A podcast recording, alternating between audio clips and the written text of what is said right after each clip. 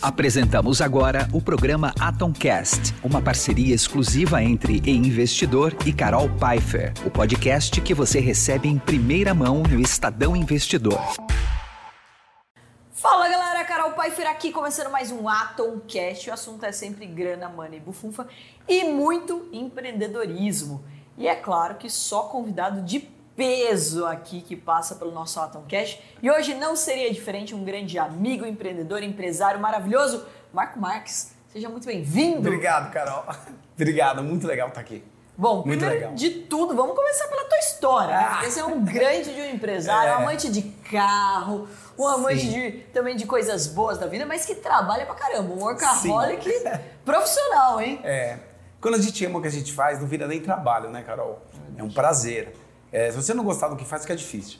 Então, acho que o mais importante, seja em qualquer profissão, é você gostar do que faz.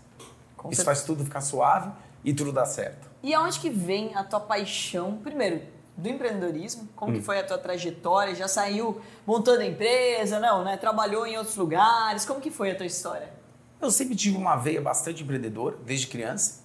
Desde vender gelinho na rua, água na feira do automóvel, enfim. Só e... fazendo parênteses, eu, eu acho que essas gerações estão perdendo isso, você não acha mais? Sim, sim. Pô, tá proibido brincar de fazer dinheiro, gente.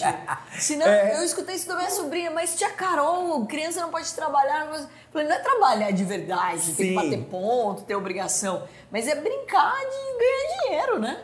É, a gente era curioso, né? A gente queria ir na empresa do pai e queria ir na empresa do amigo, ver como funcionava.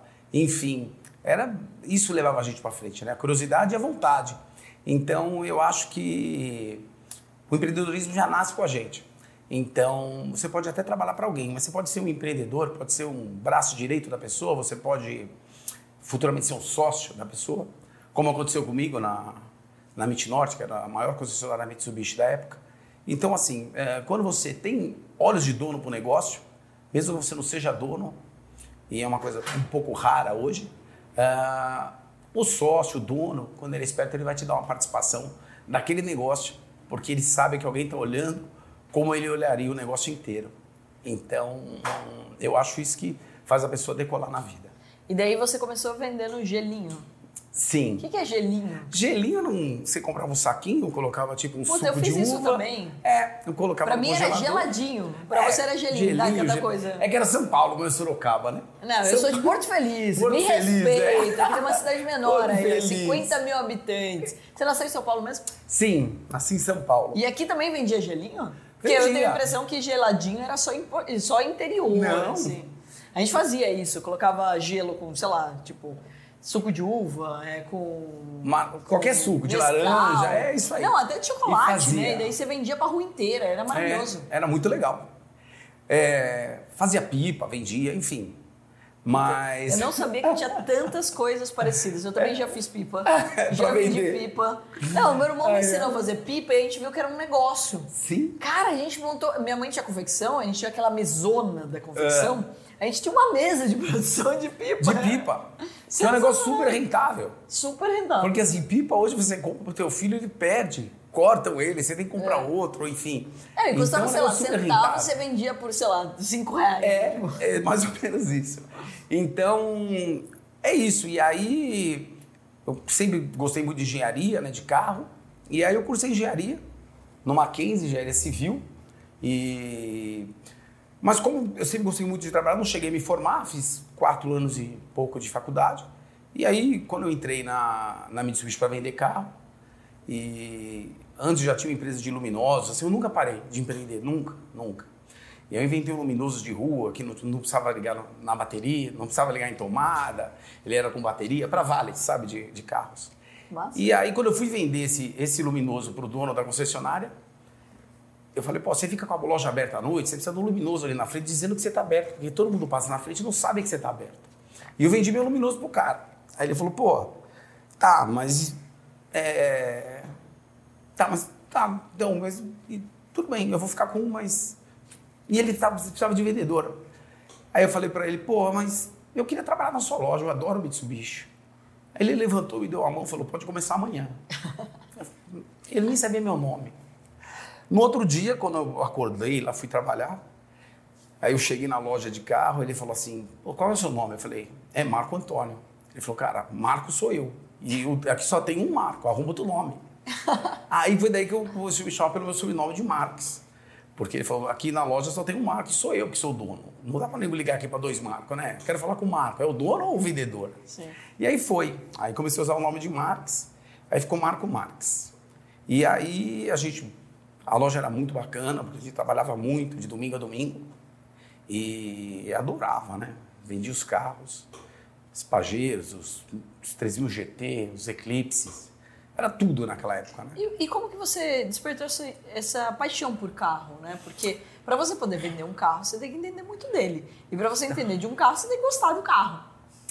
Então, Carol, a venda de carro, uh, às vezes as pessoas que mais entendem de carro não são os melhores vendedores. Mas eu sempre fui muito curioso. Eu entendo um carro, como ele funciona de cabo a rabo. Mas os argumentos de venda, para você vender um carro, geralmente você vai na emoção da pessoa, né? É mais um carro importado. Então, eu sempre fui bem curioso quando conhecia número de cilindros, potência, torque, tração, tudo. Mas os argumentos que você usar para a venda do carro nem sempre eram os técnicos, né? E sem emoção, vai. Se o cara ia com a mulher, queria dar um carro usado, você fala, pô, você vai dar um carro usado para tua mulher? Né? Dá um zero. Não se dá carro usado para mulher, enfim. Pegava o cara na emoção. E a gente vendia muito, vendia muito. E foi uma época muito legal. E, aí depois de vendedor fui para gerente e depois virei sócio da concessionária.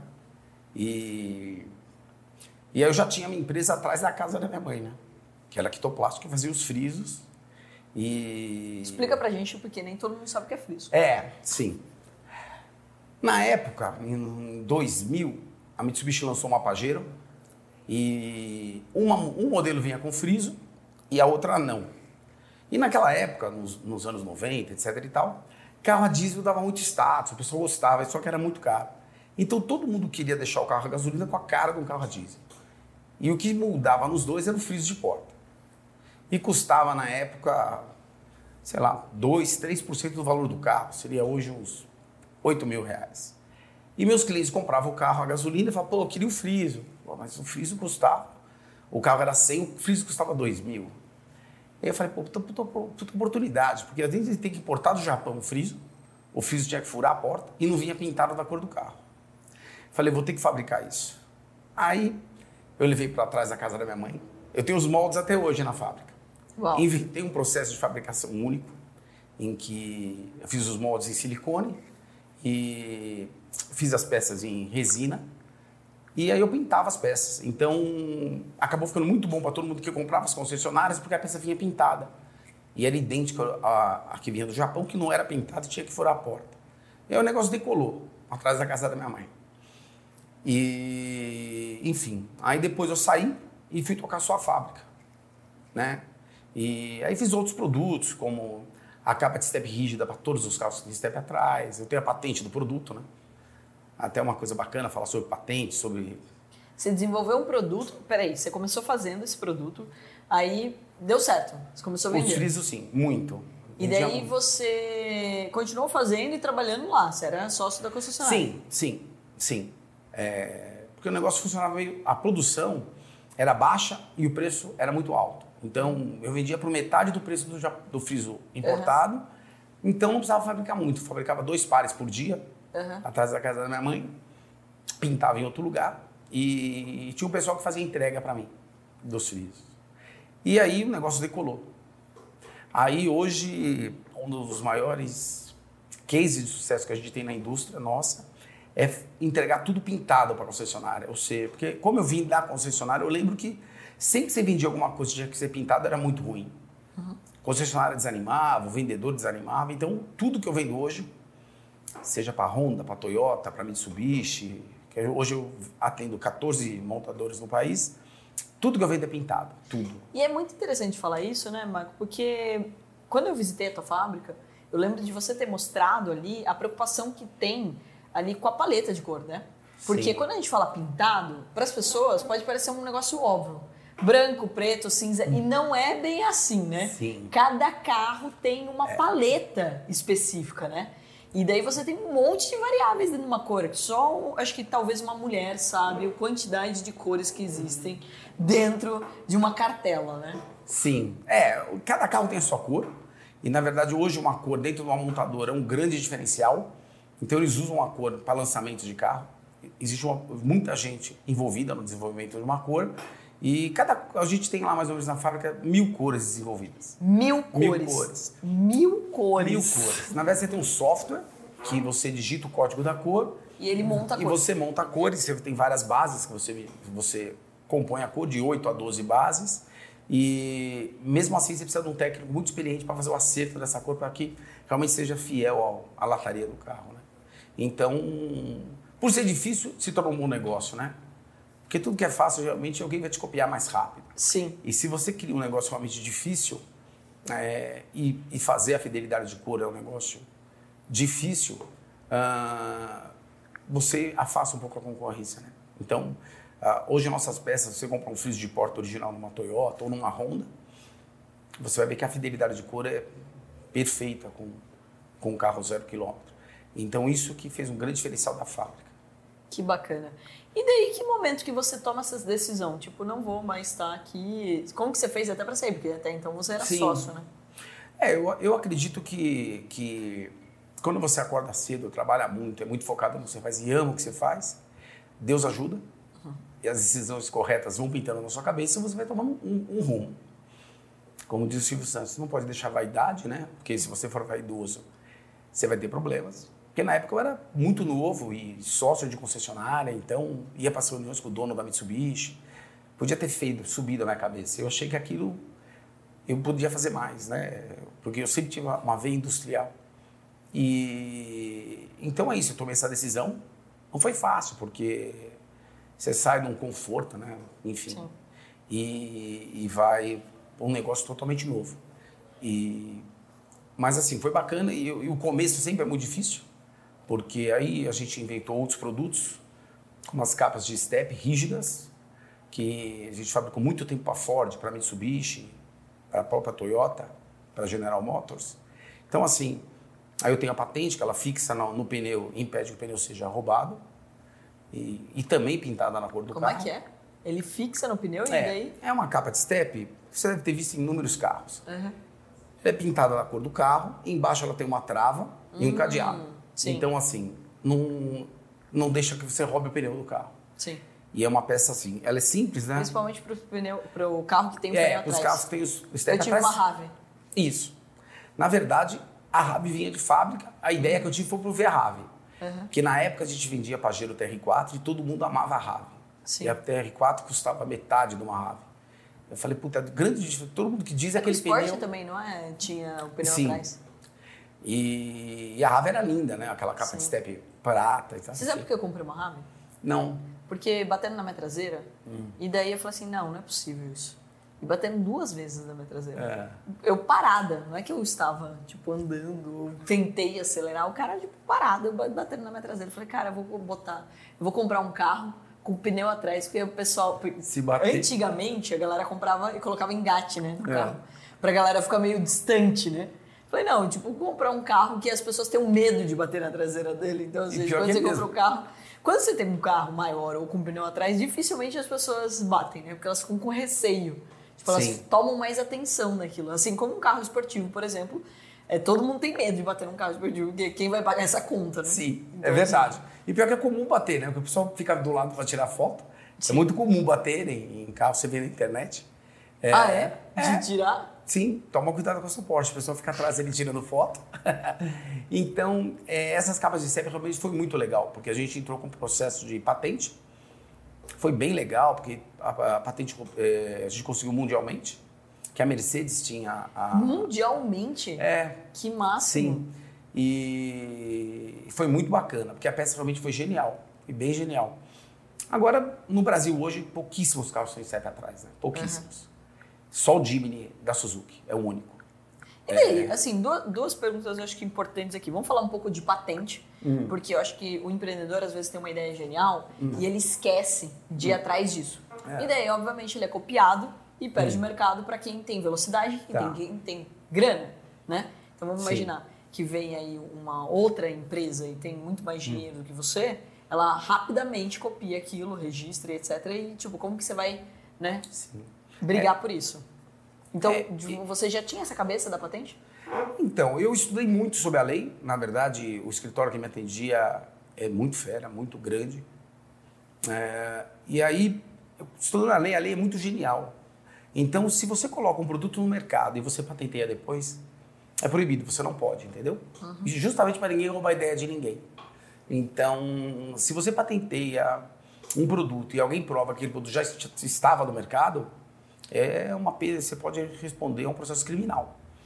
Então, e a patente, hoje, eu já processei muita gente, copiou as peças e tal, mas, cara, eu, eu penso de totalmente diferente. Se você está um pouco, um passo na frente e o pessoal está te copiando, você está no caminho certo. Sim. Porque os processos custam muito e desgastam muito, Sim. ainda mais no Brasil. Então, cara, assim, as pessoas que me copiaram, as empresas grandes não podiam copiar, que a patente respeitava, e os pequenos não. Então, é, Te protegeu. é, mas assim, foi, não foi porque eu planejei. Na Sim. época, quando você é copiado, você fica sempre com raiva, quer processar, quer fazer. Ah. Mas depois você vê que não, cara, você vai ficar dando dinheiro pro teu advogado, pro teu, Sim. pro, um, pro escritório de, de patente. Mas assim, você tem que registrar teu nome da tua empresa. Isso é o mínimo, né? Que vai no NPI, põe lá o nome, porque é um negócio barato. Só que assim, todas as marcas que você registra hoje, sempre vai ter uma oposição de alguém. Então, as marcas são muito comuns, né? Você tem, é, a gente tem marcas como Emirates, como Dubai Dub registrada e assim, sempre tem um cara grande que não quer deixar você revirar, você registrar uma marca. Então, mas a sua marca você tem que registrar porque é uma- é coisa fácil Sim. de fazer. Agora, as patentes de produto, desenho industrial, etc e tal, é um pouquinho mais complexo. Mas vale a pena, porque é, não, a patente funcional igual a da capa de step realmente custou muito dinheiro, mas a patente de design, né, de desenho industrial, ela não é cara. E você, você consegue, de repente, é, driblar um pouco a concorrência, se alguém for te copiar. E, mas se você dando um passo na frente, é, eu acho que é o melhor do que você ficar correndo atrás de quem copia você. Com certeza.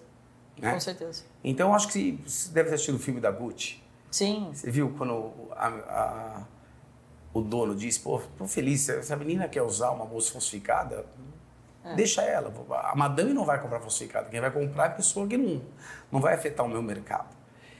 Então, eu acho que... E no, no caso das É, peças... o único cuidado, óbvio que no, auto- né, no automóvel ainda não é, não é tão perceptível, né? Mas, por exemplo, várias marcas acabam é, deixando de ser objeto de desejo quando você tem uma cópia, né? Por exemplo, da, da, da bolsa, a gente falou, por exemplo, da Gucci, mas a Louis Vuitton caiu um pouco nisso, né? Tipo, cara, em qualquer lugar que você vai tem uma cópia da Louis Vuitton, né? Então você fala assim, eu, conheço várias empresárias e até uma das minhas investidas no Shark é uma bolsa de couro que ela tem uma garantia eterna, inclusive. Ela é feita para fotógrafo e tudo mais. É muito bacana. E assim, cara, eu falei, eu quero uma mala sua, mas eu não quero mais, tipo, uma Louis Vuitton. Ele falou, cara, como que você não gosta? Não é que eu não gosto. É que quando você é copiado demais por um negócio que tem status envolvido, é, esse é o problema também, né? Você Sim. tem, você acaba, tipo, a, a pessoa que paga caro não quer ver uma pessoa que, que tá usando um falsificado do seu lado, por exemplo. É, a, a cópia da marca em si, tanto tanto é que os nossos frisos geralmente tem o nome do carro ou da montadora, né? Em cromo. Que é onde a montadora corre atrás de quem falsifica, porque, enfim, é ruim para ela. Mas eu acredito que o posicionamento da marca, a própria Louis Vuitton subiu todos os preços, enfim. Sim.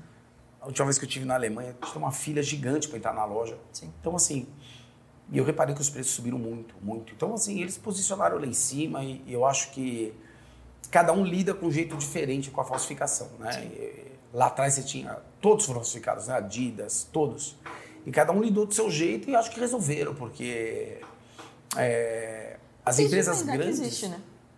É, lidaram de um jeito e às vezes é, já teve pessoas que falsificaram o meu produto e que me ajudaram, porque assim, divulgaram para o Brasil inteiro, onde Nordeste, onde eu não ia- eu não ia nem chegar. E a Honda viu lá, achou que era meu, Te procurou. me procurou. Porque hoje eu venho no Nordeste pela Honda e eu jamais ia lá, Aham. porque não tinha tanta gente para trabalhar para mim na época. Então eu acho que se você, tudo, tudo, né, Carol, ser empresária, você sabe. É o copo meio cheio, né? Você pode olhar ele meio vazio ou meio cheio. É óbvio, você vai ficar com raiva, etc e tal, mas assim, É, no final, é, quando você tem um escritório que te defende, que é bem honesto com você, fala, cara, você vai jogar seu dinheiro fora, vai brigar, vai fechar a empresa, vai tomar molde, etc e tal, e nada impede que daqui duas semanas ele mude de endereço e continue te falsificando. Sim. Então, quando você para de gastar de energia com isso e passa a gastar energia com o teu negócio, e está sempre pensando em melhorar a vida do seu cliente, fazer algo melhor para ele, eu acho que é melhor do que você ficar correndo atrás de quem te falsifica. E o fato de estar te falsificando, eu digo quando é produto, tá? Porque quando é marca, é bem diferente. É, é sinal que você está no caminho certo. Sim. Né? E vamos entrar um pouco no detalhe né, da sua jornada empreendedora, até como empresário, tá. né? Acabei visitando a tua fábrica e a tua preocupação em time, em treinamento, em qualidade da fábrica, em Sim. produtividade, etc.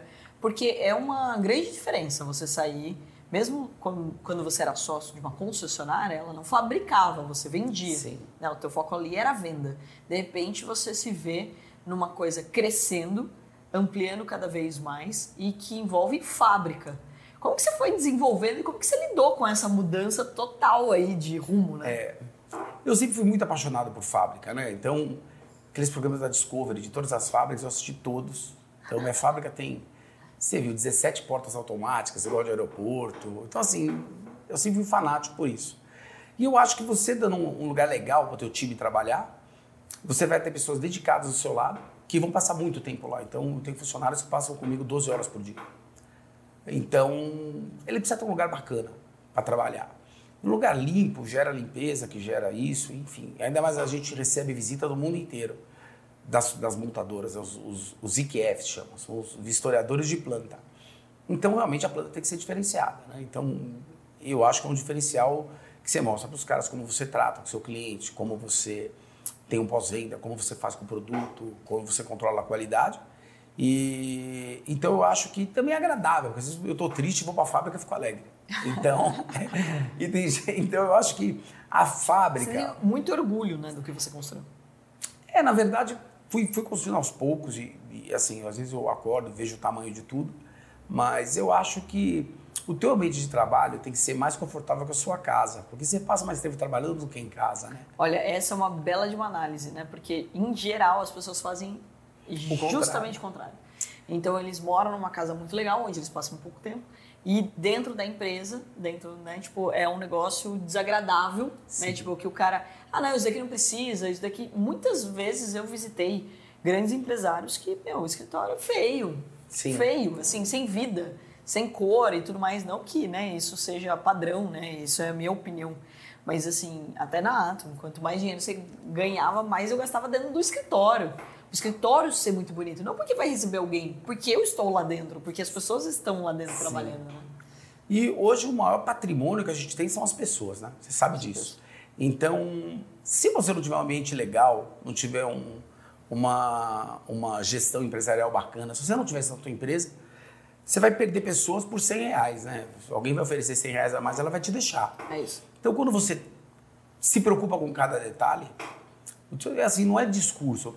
O pessoal que está do teu lado sente, né? Como Sim. você trabalha. E todo mundo quer se aproximar de gente assim. Né? Ninguém gosta de saber que você tem uma casa boa, um helicóptero, um carro importado, etc e tal, mas onde o cara trabalha, a cadeira está rasgada e você Sim. não está nem aí.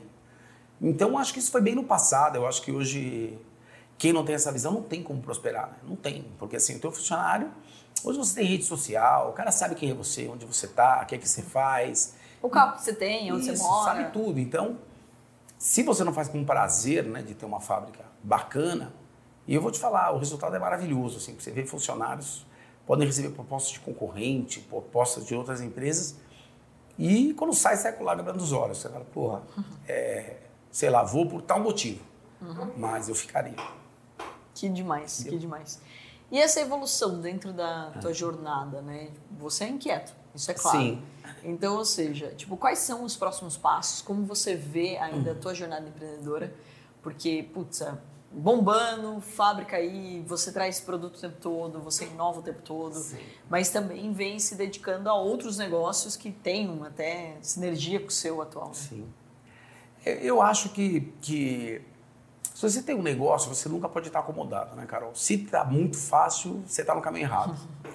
Então, durante muito tempo, a gente foi fornecedor exclusivo da Mitsubishi.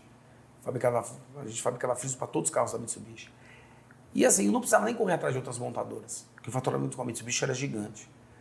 E eu sabia que aquilo um dia ia acabar, né? Tá na literatura, você botar todos os ovos numa cesta só. Aí eu corri atrás da Hyundai, da Renault, da Nissan, e depois de três anos os pedidos da Mitsubishi caíram e o, as outras montadoras alavancaram. Então eu estou sempre tentando novos negócios que, que, assim, e com a maturidade nossa, cada vez são mais assertivos. Então a gente montou a Kitotec, que é uma empresa de eletrônicos, que bombou também. Sim, a gente fabrica multimídia para Volkswagen, a gente fabrica câmera de ré para todas as Duster Oroch, e é uma divisão de eletrônicos da empresa. E carregadores de indução, estamos exportando até para a Tailândia. Uau! Por, por Nissan Kicks da Tailândia sai com o nosso carregador de indução para celular. E montamos uma fábrica de carros de golfe. Porque eu sempre gostei de carro, carro de golfe, de carro. E eu vi que tinha uma carência, tem uma carência no Brasil absurda, né? Mas você joga golfe? Não, não. O mais Não interessante, jogo. você gosta do carro do golfe. De carro de golfe. É quando você fala em carro de golfe, você A pensa num é só- condomínio. não é só pro golfe.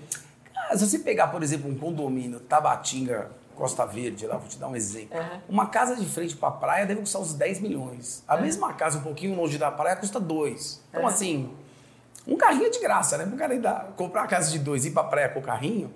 Porque geralmente o Dentro cara do condomínio já tem um carrinho. é, porque assim, é, o cara vai com uma Porsche, sei lá, vai botar os filhos com areia dentro do carro, vai pra praia, não tem lugar, você vai pra Riviera, não tem onde parar tanto carro quando vai pra praia. E você vê lá fora, a cultura de carro de golfe é gigante. Carro de golfe, quando eu digo, é para levar quatro pessoas, seis pessoas, eu tenho carro Sim. até para oito pessoas. Então, faz todo sentido, porque é elétrico, é sustentável, enfim. Tem que mudar o nome, né? Porque não é só pra golfe que funciona. É. É verdade, é melhor botar um nome que a tributação é menor, né? Que golfe, como é para rico, a tributação é gigante. Então, na verdade, são veículos de carga, né? Ou de passageiro ou de carga.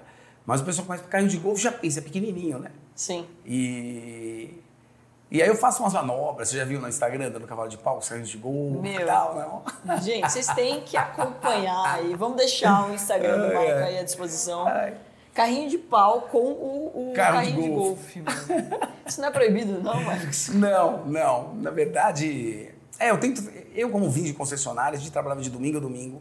E meu público que eu quero atingir realmente são os, o pessoal que vende meu produto na ponta. Então, acredito que são. O Brasil tem mais, mais ou menos hoje 4 mil concessionárias, Que massa. que é pouco. Pra você ter uma ideia, nos Estados Unidos tem só. De GM são 6 mil.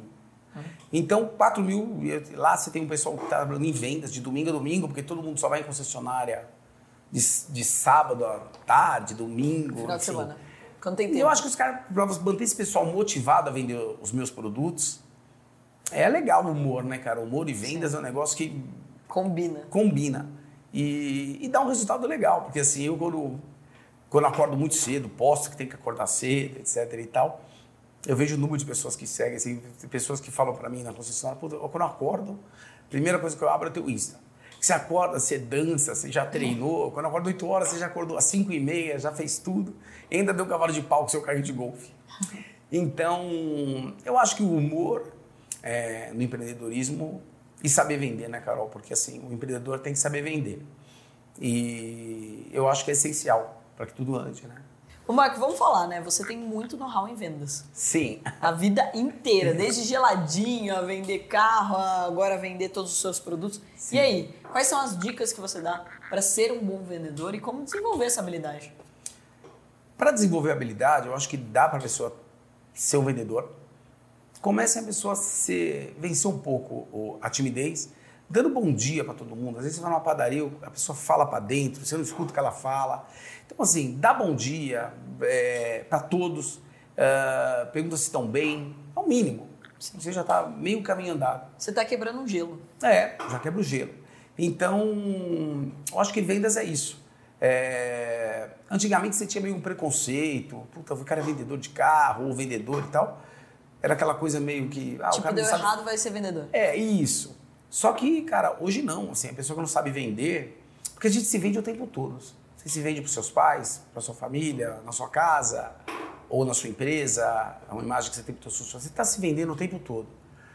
E então você precisa saber vender, né? Nem que seja a sua imagem ou um produto. E dá para treinar, dá para você querer e você saber que se você não for vendedor, é, você vai ter problema numa empresa. Porque Sim. se o teu, departamento comercial estiver na mão de qualquer pessoa, ah, você é o cara da finan de finanças, etc e tal, mas eu manjo disso, vendas não é comigo. Um dia que aquele cara sai, você quebra. E você vai ficar na mão dele. Então, você tem que saber vender isso. É, e dá para treinar, dá para saber, existem técnicas. E, enfim, existe o rapport que você. É, por exemplo, eu, se fosse vender alguma coisa para você, eu ia ligar para tua secretária, descobrir que você torce pro Palmeiras. Eu ia chegar como, como palmeirense, ia falar alguma coisa do, do título que vocês ganharam, nem de futebol eu gosto. Mas eu ia falar, entendeu? Para te agradar. Pô, você viu o Palmeiras? Ah, você é palmeirense também? Nossa. Ou seja, tem coisas para você fazer, existem técnicas e, em que a pessoa se identifica com você. Então, se você falar um assunto que você goste, uma opinião sua, eu vou reforçar aquilo. Pô, realmente, esse carro é alto, esse carro é baixo. Entendeu? Então, isso faz com que a pessoa... E contra, obviamente, vai distanciando aquela pessoa que ainda não te conhece. Sim. Então, existem técnicas e assim, a pessoa que quer empreender tem que saber vender. Uhum. Não tem, acho que é uma coisa que um, que tem. Na verdade, os, melhor, os melhores empreendedores que eu conheço são ótimos vendedores. Sim, e aí, e aí que tá, né? É uma habilidade que você colocou muito bem, que todo mundo tem que desenvolver e que antigamente tinha essa, né? Preconceito. E, e aí que tá. É, toda empresa precisa de receita, precisa de vendas. Pelo contrário, né? Sim. O bom vendedor nunca vai perder o emprego. Ninguém vai mandar Sim. embora o cara que traz receita. Ele pode ser insuportável, ninguém Sim. tem coragem de mandar o cara embora. É. Vai falar assim: não, eu vou ignorar essa receita do meu time aqui. É, e pior que é isso mesmo. E numa loja de carro era assim, porque os vendedores que vendiam mais eram os que mais davam problema, né? Aí eu, é porque o ego vai subindo, né? Sim, aí ele fala, tinha um vendedor que falava assim pra mim, é, só traz problema quem vende, né? Assim, é. O outro não vai te trazer problema, problema, porque ele não vende. Então, mas eu acho que também mudou muito, Carol. Eu acho que é, a lisura na venda, você ser honesto, etc e tal, hoje conta muito, né? Então, dependendo de como é feita a venda, né? Você não pode subestimar a inteligência da, do cliente, você não pode mentir sobre depreciação de carro, ou seja o que for que você vai vender. Então, hoje o cliente tem uma internet, né? Que não tinha antigamente. Então, você comprava uma ideia. Hoje, se você falar alguma coisa para o cara, o cara vai no Mercado Livre ou no Google e você vai a cara onde. Então, hoje mudou muito. Mas ainda dá para vender, dá para você convencer, dá para você usar argumentos diferentes. E, e, assim, a gente se primou muito pela qualidade, sabe? Eu acho que a qualidade, uh, ela sempre supera tudo. No mundo hoje que eu vejo grandes empresas muito preocupadas com custo. Na minha empresa, não. A gente sempre se preocupou com qualidade. Sempre, sempre. Sempre qualidade em primeiro lugar. Desde o plástico, a tinta, ao salário do pintor, a pistola de pintura, as máquinas injetoras que poderiam ser chinesas, não que sejam ruins, tá? Mas ser chineses, não são. Robôs são Sepro, que são franceses. Então, assim, ah, podia mais barato? Podia. Mas, assim, não vai fazer igual, não vai ser igual. Talvez a percepção do cliente ao pegar um produto mais fino, mais leve, pintado com menos camadas de tinta, a percepção do cliente pode ser, mas eu sei que eu estou vendendo um negócio ruim, não vou fazer. Sim. Então, isso hoje Cara, assim, eu vejo algumas marcas, como eu conheço muito como é fabricado tudo, é, eu vejo que muita gente afinou parede de plástico, ou mudou material, ou trazem muita coisa. Que na China tem muita coisa boa, mas às vezes as pessoas importam as coisas para dar mais lucro. E aí o chinês fica com a fama de ruim, né? É. Tem até uma piada que eles dizem que um cara foi comprar lâmpada na China e você vai numa fábrica de lâmpada, o cara pergunta primeiro se, se você quer que a lâmpada acende, né? Porque assim, tem lâmpada que não acende. Ele fala, em quanto tempo você quer que ela fique acesa? Né? Tem de seis meses, um ano e cinco anos. Aí o cara vai compra de seis meses e quer vender com cinco anos de, de garantia. Sim. E aí o chinês que leva fama, mas ele quando vendeu para você lá atrás, ele avisou que a lâmpada ia durar só seis meses. É um bom ponto. É. Então, assim, e chinês, assim, às vezes que eu fui para a China, eu acho, eu acho demais sabe? Poucas, acho que todo mundo tem que visitar a China. Quem gosta de trabalhar, né? Aquele povo Sim. vive para trabalho. E assim, eu vejo que a paixão que eles têm por trabalho. Então, trabalho de sábado, de domingo, mas sempre contrapedido, porque o, o segredo do, do chinês, cara, a gente que é empresário, você vê que, por exemplo, cara, eles tiram férias todo mundo junto. Tipo, na minha empresa, um tira em março, outro em abril, outro em fevereiro, enfim. Aí você acaba tendo um time sempre desfalcado. E na China não, tem ano novo chinês. Então, assim, todo mundo vai tirar junto. Então não tem desfalque durante o ano. E na China, é, para você comprar algo deles, eles não têm nada de estoque. Você é obrigado a dar 30% de sinal, eles vão demorar 30 dias para finalizar teu pedido e você paga os outros 70%. Isso já gera o custo zero de estoque, porque eles não, tá, não tem nada no estoque.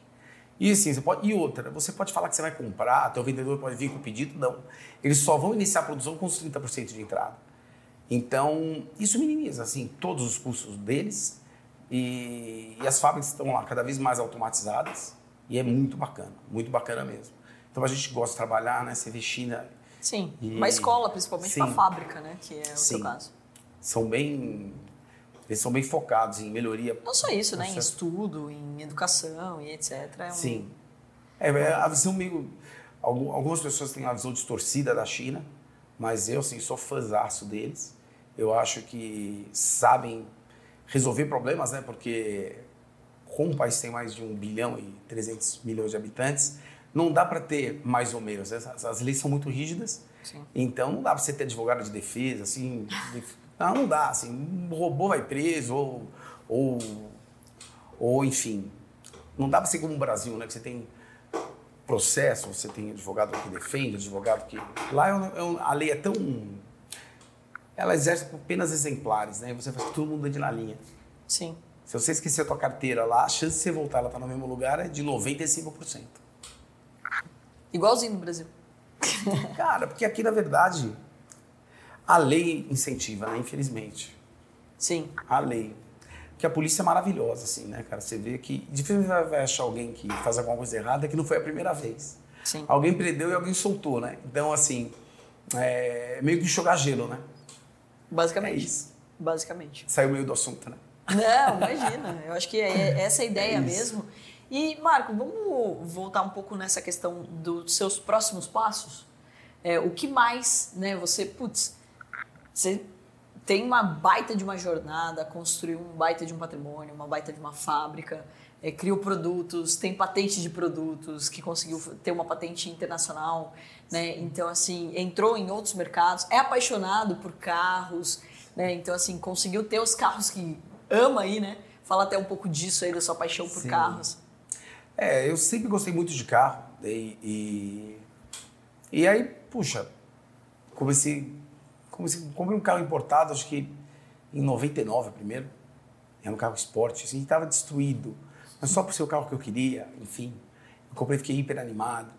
E hoje eu não sou tão empolgado, porque eu trabalho muito, enfim.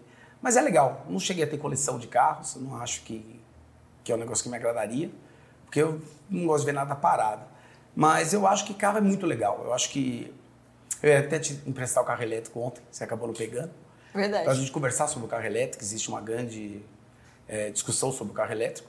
E você vai ver que o carro elétrico ele não tem câmbio, ele é uma delícia de guiar.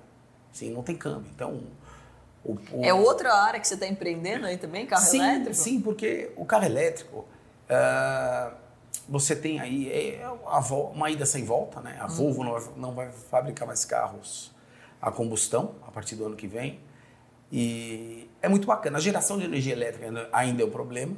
A bateria não mais, sabe? O Elon Musk construiu grandes fábricas de bateria e o carro é muito melhor que a combustão, né? Então, quando você está no trânsito com o teu carro, o motor está girando e para girar teu ar condicionado e consumindo combustível, esquentando o carro inteiro e assim. E o carro elétrico é muito eficiente. Um motor a combustão, ele foi inventado antes de 1900 e ele perde 85% da potência dele em calor. Caramba. Ele é zero eficiência. E o elétrico, ele tem 94% de eficiência de energia. E o Elon Musk já está prometendo um com 96% de eficiência. Então, assim, é, eu, eu, eu acredito que vai passar pelos híbridos primeiro, até chegar no elétrico, 100% elétrico. Mas assim que eles resolverem a geração de energia elétrica, seria uma ida sem volta mesmo. Porque o carro é muito melhor que um carro combustão.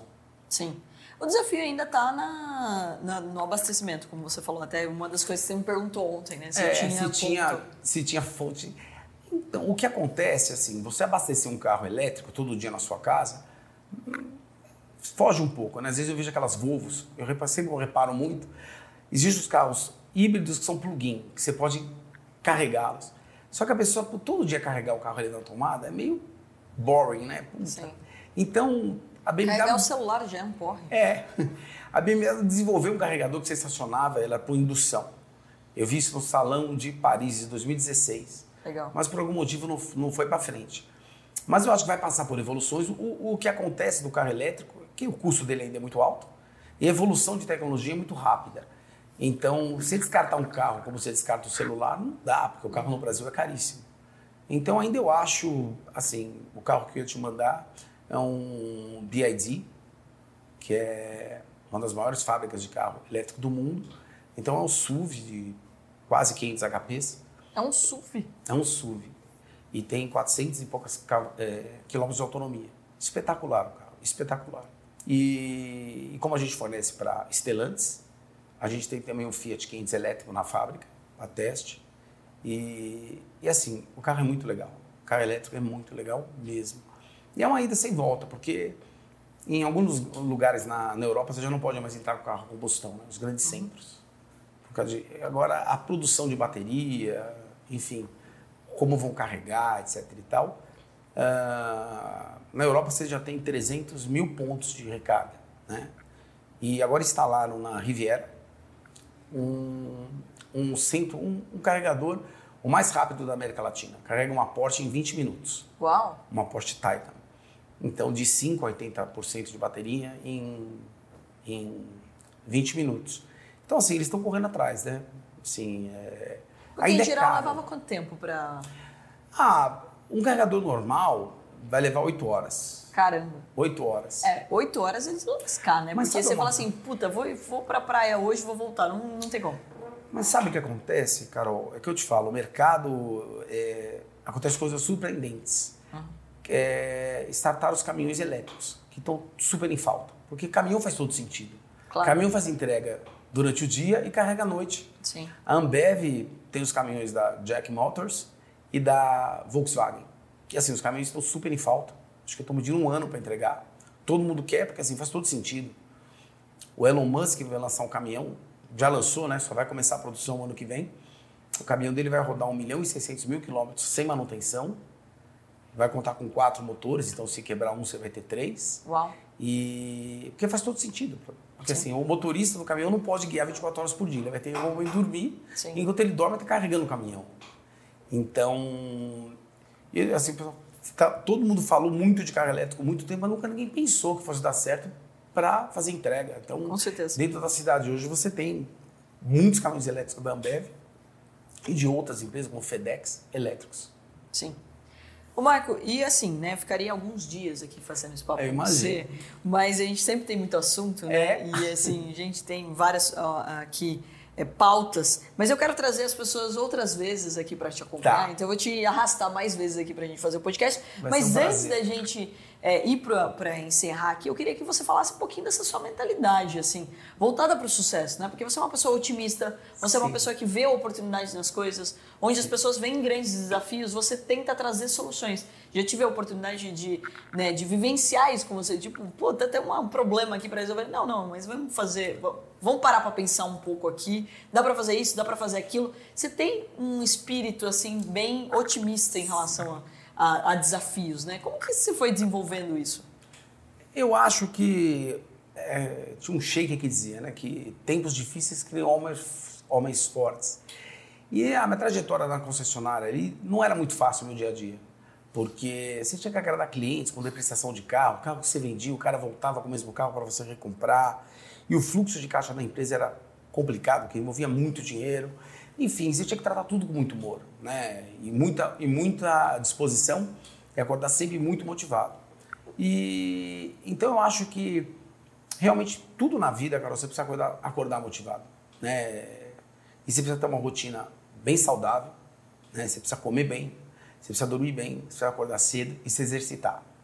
Que o resto vem, né? O próprio Ayrton Senna falava que não importa a, onde você está, em qual patamar social você está, se você agir corretamente e fizer tudo certo, uma hora a coisa dá certo. Sim. E, e dá certo mesmo, né? Dá certo mesmo. Então, é, passei por algumas dificuldades com a minha empresa, a maior delas foi quando, em 2015, quando a Dilma entrou.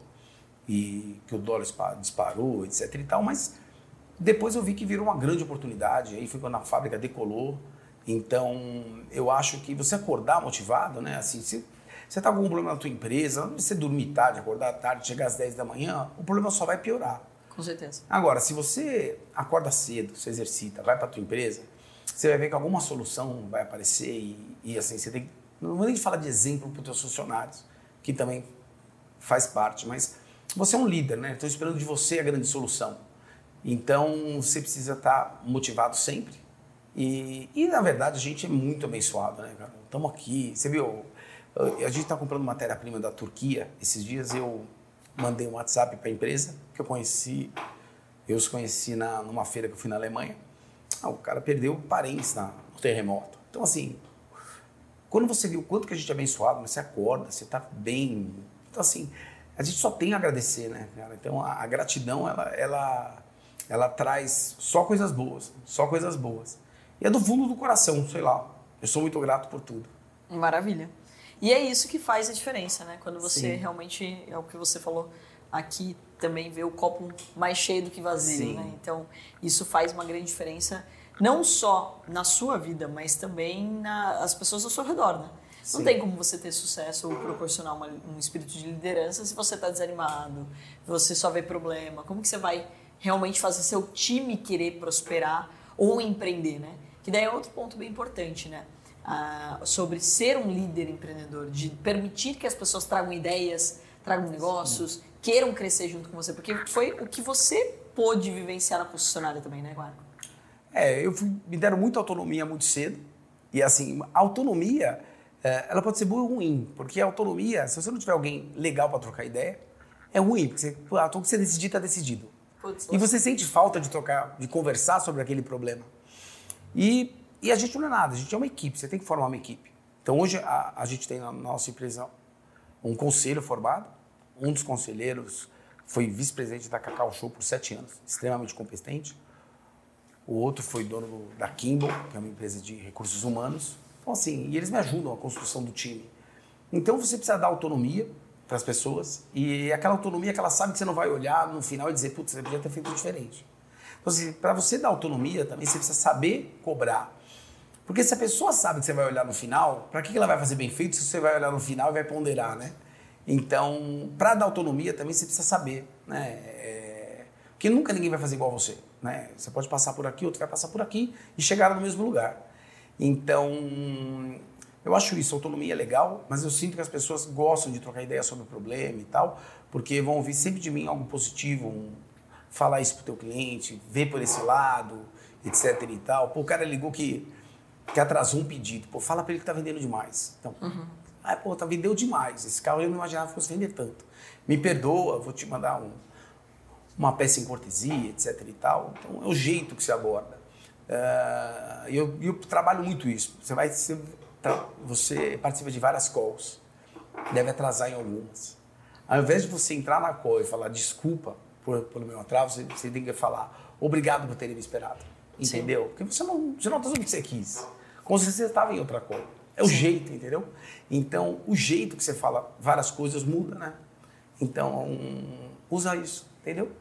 Olha quantas aulas. Obrigado é, por ter esperado. Obrigado é por terem me esperado. Acabou. Isso é maravilhoso. Entendeu? E, e, é interessante, né, quando você fala do, do atraso, hoje em dia com call, né, porque é tudo online. Sim. As pessoas estão muito, é, né, até, estão assim, impacientes, né?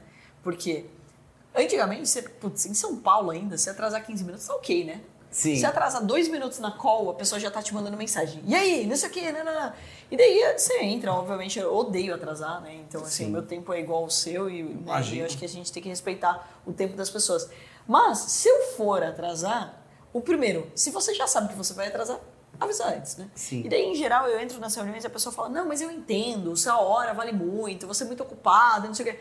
Aí eu chego falando, não, não, a minha hora vale igual a sua. Sim. Né? Então, acho que também é um pouco, é, falta um pouco de bom senso hoje em dia também disso, né? Grandes empresários que eu vi, eles perdem muito disso da humildade.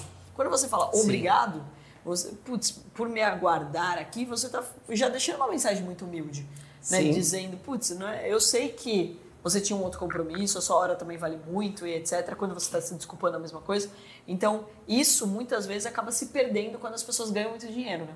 E aí que mora o perigo, né, Marco? Quantidade de pessoas, É. de empresários que perderam pro próprio ego. Sim. Eu acho que, que a vaidade, ela sempre vai atrapalhar tudo. Sim. Né? Então, eu acho que desde da concessionária, enfim, que eu tive acesso a muito status e, e tudo muito novo, eu acho que, que o status ou, ou a vaidade só vai te atrapalhar. Mas existe realmente as pessoas que, como você, você tem muitas coisas para fazer, as atribuições. É, você tem várias calls por dia, né? Você tem 40 e tantas empresas para tocar. Então, não é que seu tempo é mais valioso, mas a pontualidade de quem vai entrar com você numa call, tem, tem que ter em mente que você, com certeza você vai terminar uma e vai entrar em outra, e você saiu de uma. De uma. Então não dá para eu atrasar, porque eu sei assim, a menos que eu tenha 42 empresas, que eu ainda não tenho. Mas assim, eu acho que é o feeling, né, cara? Você tem que saber com quem você está conversando, seu objetivo. Eu lembro que nas reuniões lá com o vice-presidente da Mitsubishi, que era muito bacana, ele falava, poxa, vai me ligar? Eu atendo, só, cara, anota no papel o que você quer. Sim. vocês ficam, então, mas tinha mais alguma coisa que eu ia te falar, mas eu esqueci. Pô, o cara é um vice-presidente da Mitsubishi. Então, ele falava, só pega todas as ideias que você tiver, anota no papel, aí você me liga. Que aí você vai ponto a ponto, a gente, eu vou te explicando ponto por ponto. Então, Se é, preparar para uma reunião, né? Sim. Valorizar, e aí que tá, valorizar o tempo do outro. Isso acontece com bastante frequência. Eu tive uma reunião ontem mesmo que a pessoa, é, pô, é uma pessoa né, do, do meu grupo ali Hum. de amigos, etc. Não, eu queria muito falar com você e blá blá blá. Não, beleza, imaginei que era um negócio mais consolidado Hum. já, né? Aí de repente era uma ideia, que tava bem na ideia ainda. É. Eu falei, cara, mas não dá pra validar um pouquinho mais, ou fazer um BP, ou, né? Aí me traz uma coisa mais pra eu poder ajudar de fato, né? Ou senão vamos marcar no final de semana, né? É, então, uma- assim, vamos uma marcar um papo, vamos, vamos marcar um restaurante, a gente toma um Sim. vinho, conversa sobre o assunto. Então, acho que é, é também esse, esse bom senso das pessoas se Sim. prepararem para a reunião ou para a fala. A não ser que, putz, é, foi até muito legal, teve um investido meu no Shark, que ele procurou, a Patrícia maravilhosa cuida da minha agenda, e daí ele procurou ela e falou, olha, é meio sem pauta o meu papo com a Carol, porque eu só Tá. voltei de viagem, fiquei seis meses É. viajando o mundo lá, tenho várias novidades para contar, mas eu não tenho uma pauta específica. É. Ele já avisou logo de cara. Então você vai pra, também pro, pro encontro sabendo, tipo, meu, é sem pauta, ou seja, não tô aqui para uma reunião onde a gente vai sair daqui com plano de negócio, etc. E daí você também tem um poder de decisão. Olha, tô sem tempo para fazer reunião sem pauta, eu tô com tempo para fazer reunião sem pauta. Sim. É uma escolha. Né? Agora, quando as pessoas elas marcam um compromisso, não, eu preciso falar com ele, mas eu preciso fazer, falar por quê, né? Porque vamos otimizar ali o tempo. Não, só preciso falar, porque eu tô com saudades do Marco, vamos bater um papo. Tá bom, você tá ciente Sim. de que o motivo é esse, né? Eu acho que esse também é um ponto, uma transparência que precisa acontecer, principalmente nos negócios. Sim, eu, eu acho que, que falar que, que existe mais, mais perguntas do que respostas, eu acho que é legal. Quando, quando a gente se fala sobre o seu empreendimento lá na Avenida Europa, que a gente conversa muito, eu falo, poxa, cara, vamos fazer assim, vamos fazer assado. É uma brainstorm sobre... Sim. É que são infinitas possibilidades, então a gente quer ser mais assertivo. Então, existe brainstorm para tudo, né? Em, em peça de carro, quando a gente está desenvolvendo um carro novo, chama kickoff. Então, você está ali vendo as prévias de, de acessórios e tal. Inclusive, tem um acessório novo que a gente fabrica no Brasil, que a gente é o único que fabrica, que são os tapetes. A gente fabrica para toda a linha Jeep. Estou aguardando. É. Existe uma seu- promessa que você ia me mandar esse tapete. É. Existe Sim. uma promessa que É eu ia verdade. receber esse tem tapete. razão, tem razão. Que a gente está tentando trocar seu carro, né? Lembra? Também. É, junto. Não, mas eu vou te mandar seu tapete. E o tapete é maravilhoso, porque ele é de borda elevada, assim, e pode a criança jogar coisa dentro do carro que não cai no carpete. E a gente é a única empresa do Brasil que fabrica. Cai no que eu te falei, o investimento é muito grande, então você afasta um pouco a concorrência. E também é uma peça homologada da Jeep no Brasil, para todos os carros da Jeep. Então, acho que inovar sempre, né, Carol? Eu acho que eu viajei, fiz, fui em muitas feiras no mundo inteiro e às vezes a ficha cai, sei lá, meses depois. Eu fui nesse salão do automóvel de Paris, 2016, fui sozinho, eu fui salão de Tóquio, fui em todos os salões do mundo. E você olha, olha, olha, e às vezes você tem um insight, uma ideia, enfim, Depois. do nada. E às vezes você vê muita coisa, filtro.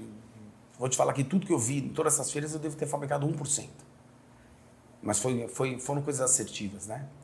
Então, E eu acho que também o, o, o empresário, uma das maiores capacidades que ele tem que ter, ele tem que identificar quando a porta abre, né? Sim. Assim, porque é, eu sempre falei na minha família, pô, mas você vai viajar de novo? Eu falei, cara, assim, a oportunidade é agora. O ano que vem já não vai dar mais. Então, Sim. apareceu essa oportunidade agora de desenvolver esse fornecedor de, de carregador de indução ou de, de aerofólios que a gente fabrica para que é feitos em, são feitos em blow molding. Então, eu acho que todo empresário, em algum momento, a porta vai abrir, mas aí ele não sei se todos sabem identificar, né? Sim. Que a porta abriu, a oportunidade está ali, pode não estar... Tá... E tem que agarrar ela, é isso. Sim, sim, é isso. Muito bom. Mas, como falei, ficaria aqui alguns dias a gente trocando tá. ideia. Eu vou deixar a galera com vontade de a gente é. repetir aqui. Tá. Mais uma vez, queria agradecer imensamente ao seu tempo, a tua, a tua história e a todo o conteúdo que você trouxe para todo mundo aqui no Atom Cash. Obrigado. Obrigado. Bom, pessoal, e você que acompanhou, escreve aí nos comentários o que você achou desse papo para a gente trazer mais vezes aqui. E é claro, escreve também nos comentários quem você quer que sente nessa cadeira, quem é nosso próximo convidado. E lembrando sempre, o conhecimento te liberta, então estude pra caramba e compartilhe esse conteúdo com o maior número de pessoas, que assim, ó, rapidamente a gente muda a história do nosso país através de grana, money, bufunfa e muito empreendedorismo. Até o próximo Atom Cash. Você ouviu o Atomcast, uma parceria entre o investidor e Carol Pfeiffer.